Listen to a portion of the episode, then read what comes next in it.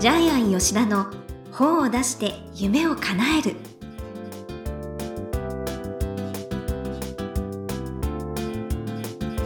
こんにちは倉島真帆ですジャイアン吉田の本を出して夢を叶えるジャイアン今回もよろしくお願いいたしますはい、よろしくお願いします。はいジャイアンは出版社の社長の方々と毎月飲んでいるそうですねはい、唐突な質問ありがとうございます。飲んでますよ。はい。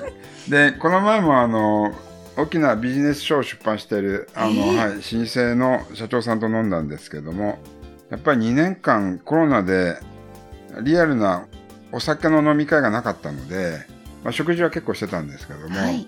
やっぱり直接会って情報交換するのが大事だいやと思いましたね。本当そうですよね、ええ。そうやって本に対することとか、はい。情勢とか、だから私の知ってるお世話になった編集者が、あの、もう辞めたよみたいな話も、え、ジャイアン知りませんでしたみたいな感じで。へでえジャイアンが知ってる普通の当たり前の、この会社もこうなってますよねって言うと、向こうの社長が、いや、知らなかったみたいな感じで。ああお互いにお互いにね、情報交換するのが大事だなと思って。うーんうん。で、やっぱり、伸びてる出版社、やばそうな出版社の戦略の違いっていうのもね、分かってくるし。そういう話もで今まではこの方法で伸びてたのに逆にコロナ時代はこの方だあと会社がやばい方向に行ってるよっていう話もしたし。ーえー、どういう戦略がいいですか？あそれはちょっと秘密で言えないんですけども。ここではちょっとはい。ここでは言えないんですけどもそういうあの門外不出の話みたいなこともできるのそうでいうのがいやでも対面ならではですよねそう。そう本当そうそう。に。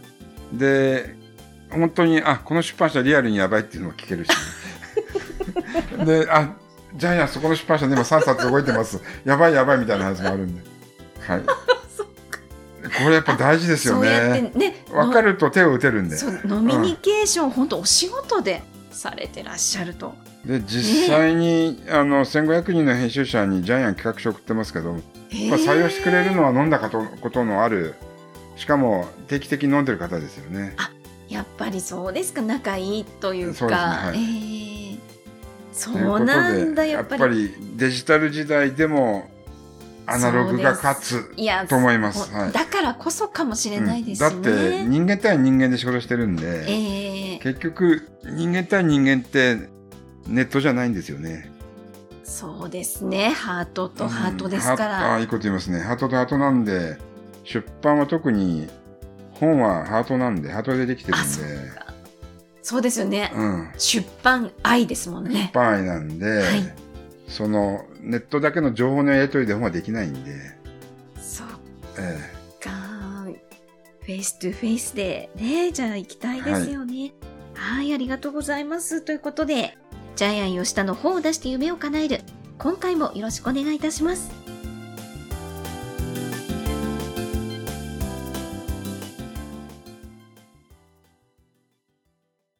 続いてはいい本を読みましょうのコーナーですこのコーナーはジャイアンが出版プロデュースをした本も含めて世の中の読者の皆さんにぜひ読んでもらいたいといういい本をご紹介しています。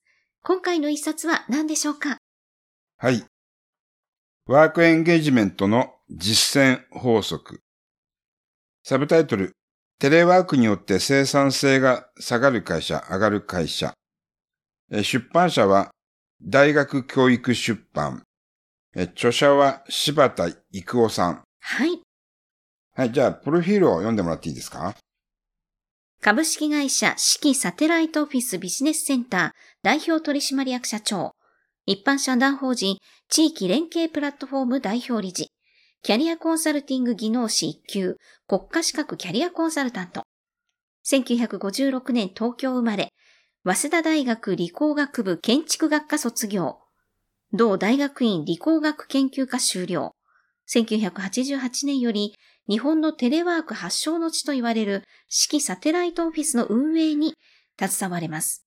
現在、株式会社では、コワーキングスペース、公的職業訓練、民間学童保育などを展開。一般社団法人では、国家資格キャリアコンサルタント養成講習や更新講習を主催してらっしゃいます。はい、今から34年前ですかね。ええー最初にテレワークを日本でやった方ですね。そうです。2億円集めて大企業が賛同してやりました。第一人者ですよはね。い。しかしうまくいきませんでした。うーん。うまくいかない理由がちょっと笑えるんですけども、上司に自分の活躍ぶりを見てもらえない。そう、成果がね。うん。あと見せにくい根、根回しができない。とかね。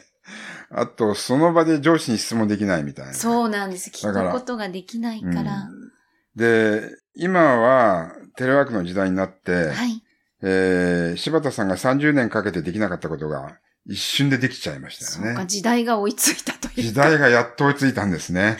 はい。で、まあ、結局、今、あの、テレワークに切り替わって、ええ今までサボってた社員、実際に成果を上げる社員が逆に明確になりましたよね。そうですね。と言われてますよね。うん、で、契約も合わなくても、うん。あの、実際にネットで行うような契約形態に変わってるので、はい。そのシステムを使ってちゃんとお客さんを集客して、そこで契約するように変わってるので、うんだから昔のジャイアのオープニングとは真逆ですけども、昔の、その、召集間の付き合いっていうのが、完璧に否定された時代になりましたよね。うん。まあ出版はちょっと違うかと思い、思うんですけどね。はい。はい、心で作ってるんで、はい。えーで、実際に、じゃあどうやってえテレワークしている社員が、はい。モチベーションを高く、生産性を自ら上げていくか。でそれがこの本の中に、ぎゅーっと。濃縮されてます。テレワークでね、成果を上げるためのことが、で、ほんと中身濃はいい。です。で、ジャイアンは普通の本を読む3倍か5倍ぐらい時間かけてそう、あの、字も、字も細かいし、読みました。はいあと、もう、ノウハウほんとぎっしり入ってます。字の細かさじゃなくて内容の深さですよね。そうはい。えー非常にあの、読み応えのある本だし、ええ中身が非常に有益ですね。はい。はい。で、この本のテーマは、えーワークエンゲージメントです。はい。えーエンゲージメントっていうのは、エンゲージっていうのは、エンゲージリングの約束ですよね。うん、そうですね。婚約指輪の。そうですね。はい。で、社員のその夢の実現と会社のビジョンの方向性を一致させる本です。うん。で、その会社で働いていて自分の夢が叶うんだと社員は思った瞬間にやる気が出るわけですよね。そうですよね。ご自身のね、自己実現も一緒にしていくっていう。はい。で、そのためには、まず会社のビジョンが必要ですよね。えええーどこに行く会社なのか。で、たまたまジャイアンがコンサルしてもらっている会社の、あの、まあ、コンサルタントの方にですね、はい。今指導されているのがこのワークエンゲージメントなんですけども、はい。その一番最初の入り口として、天才工場の目的は何かっていうのをですね、はい。やっぱ徹底的に、この前4時間ぐらいかけて会議したんですけども。はい。うちの会社の目標っていうのは、出版で日本一人を幸せにするっていうのが、一つの。はい。えーまあ、モットーなんですけども、だから、これに合わない社員は、入ってきちゃいけないし、採用してもいけないわああ、けですよね。確かにそうですよね。はい。ですから、うちは、もっとわかりやすく言うと、ええ本が好きな社員以外は雇わない。雇ってはいけない。わけなんですよね。はい。はい。そういう社員雇うとまた辞めちゃいますからね。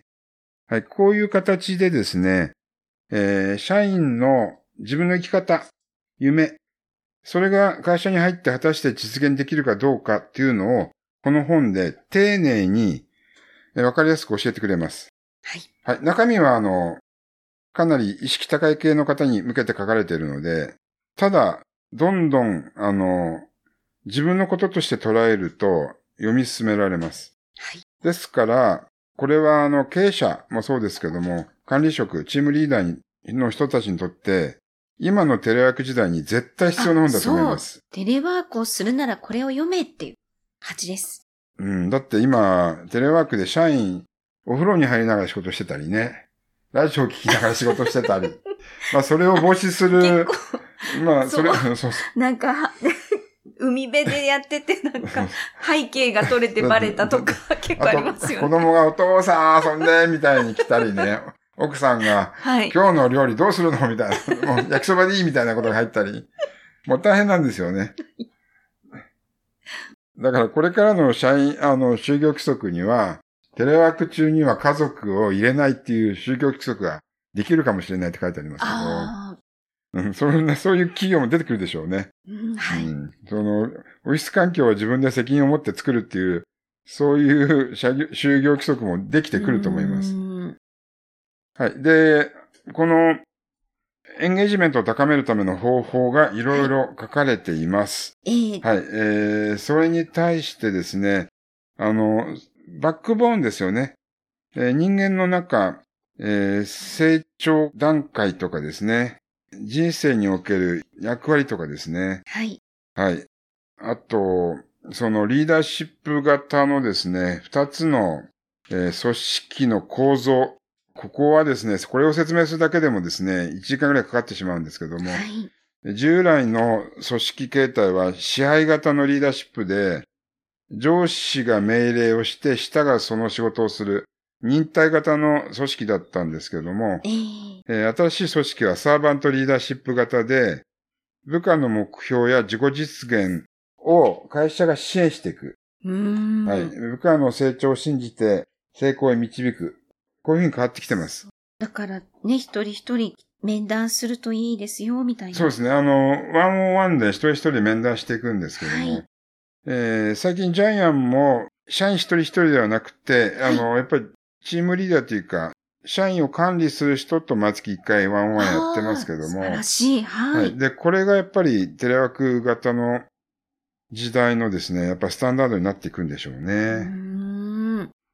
そう、テレワーク、ね、それこそコロナ前、コロナ後って、うつ病、うつ状態の方もね、日本2.2倍に増えたってデータもあるし、やっぱそうですね。話を聞くって重要ですよね、今。で日本人って6%しか会社が楽しいと思ってないんですよね。これデータにあるんですけど、アメリカって30%以上が楽しいと思ってるんですけど、中国、韓国、日本、会社は楽しいと思ってないです。で、これは儒教型の、その、やっぱり上位下達、名誉の人を敬うっていう、そういう、あの、精神世界の構造自体が時代にそぐわないんじゃないかっていう、そういう提言も、そうかも。はい、そういう一つの方向性もこの本から感じ取れますようね。ーん。うん。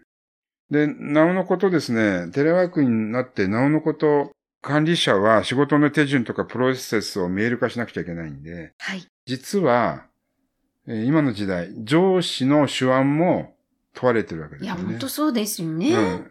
今まではめ身近にいるからえ、えあのー OJT で指導してたんですけど、はい。えーそれだけではなくてもきちんと、えー一人一人のし部下たちにに、そうですね。はい、仕事の進捗状況を把握しながら、今日はどこまでやるんだ。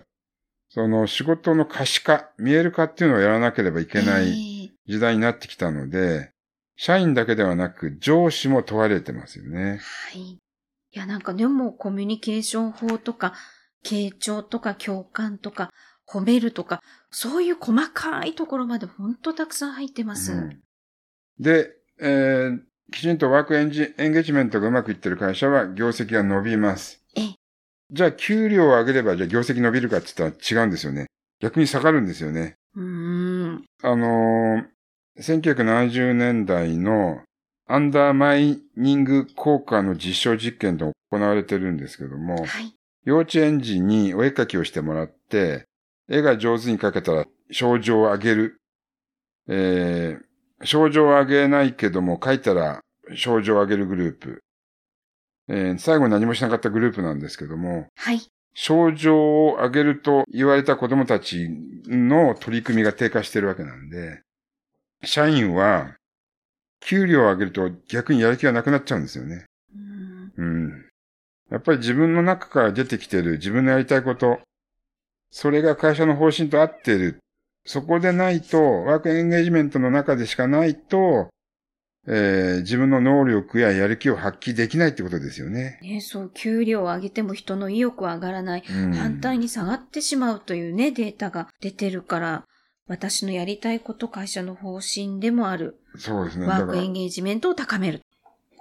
ねはい。えー、ということでですね、あの、中小企業が生き残るための方策としてはもう絶対にこれからはワークエンゲージメントが必要っていうことです。ねもうはい。ね、テレワークなおさらですよね。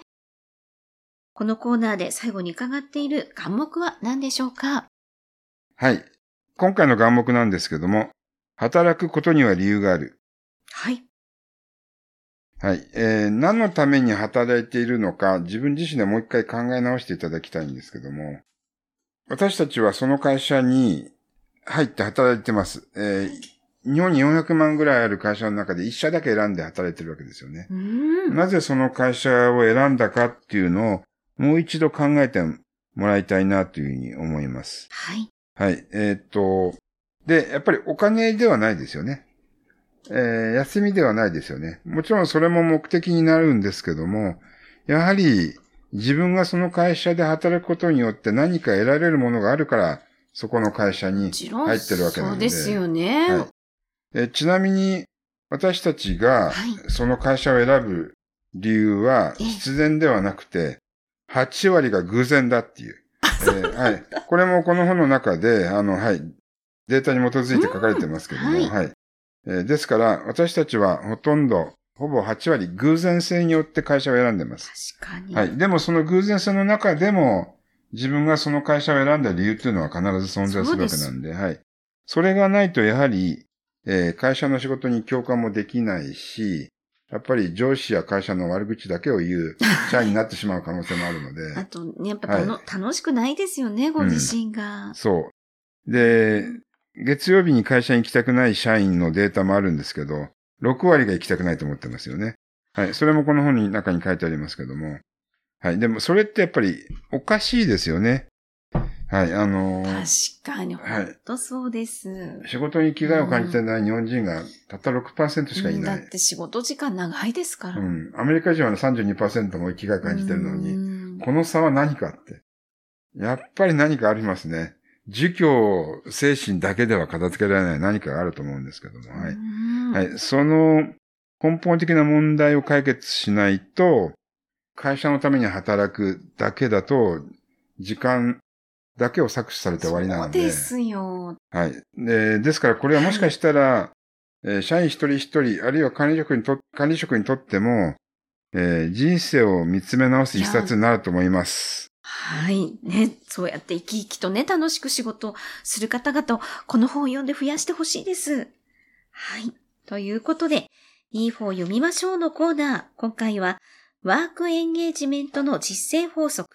テレワークによって生産性が下がる企業、上がる企業、柴田郁夫さんの一冊をご紹介しました。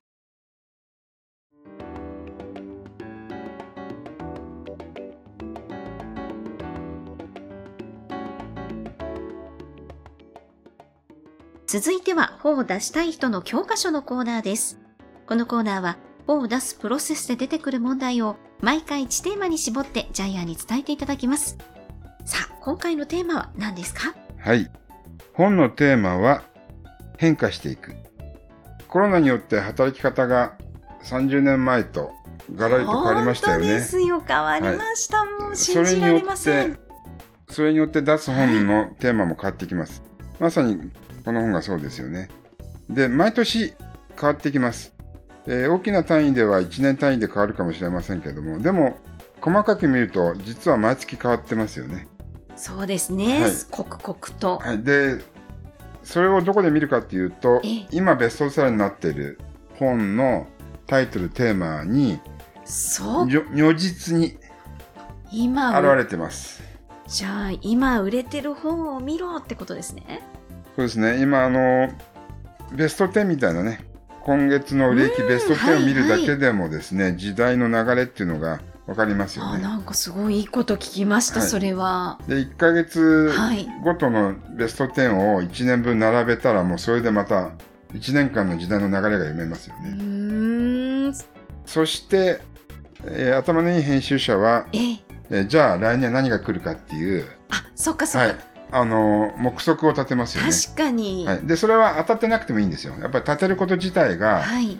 自分の頭の活性化や企画を見見る目をすね。養いますのでアイデア力とか。はい、そうですねアイデア力とかね企画力とか発想力、すべてを養いますのでそのトレーニングをこれから本を書きたい人にもやっていただきたいなと思います。本当本屋さん覗くだけでもいいってことですよね、はいそういう意味で。そうですね。一番いいのは本屋さんですね。えはい。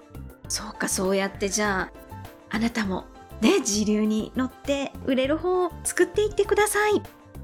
ということで本を出したい人の教科書のコーナー。今回は本のテーマは変化していくということでお話いただきました。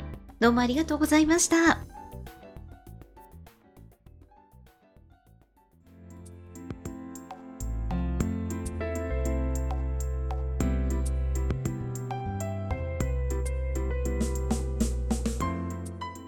ジャイアン吉田の本を出して夢を叶えるいかがでしたでしょうか？この番組ではジャイアンへの質問もお待ちしています。例えば出版に関する質問など何でも結構です。天才工場のホームページをチェックしてみてください。また、この番組で質問を採用された方には抽選でジャイアンのサイン入りの本をプレゼントいたします。それではジャイアン、今週もどうもありがとうございました。はい。ぜひ皆さんもですね、新しいテーマ、新しい時代の新しいテーマで本を書いてください。はい。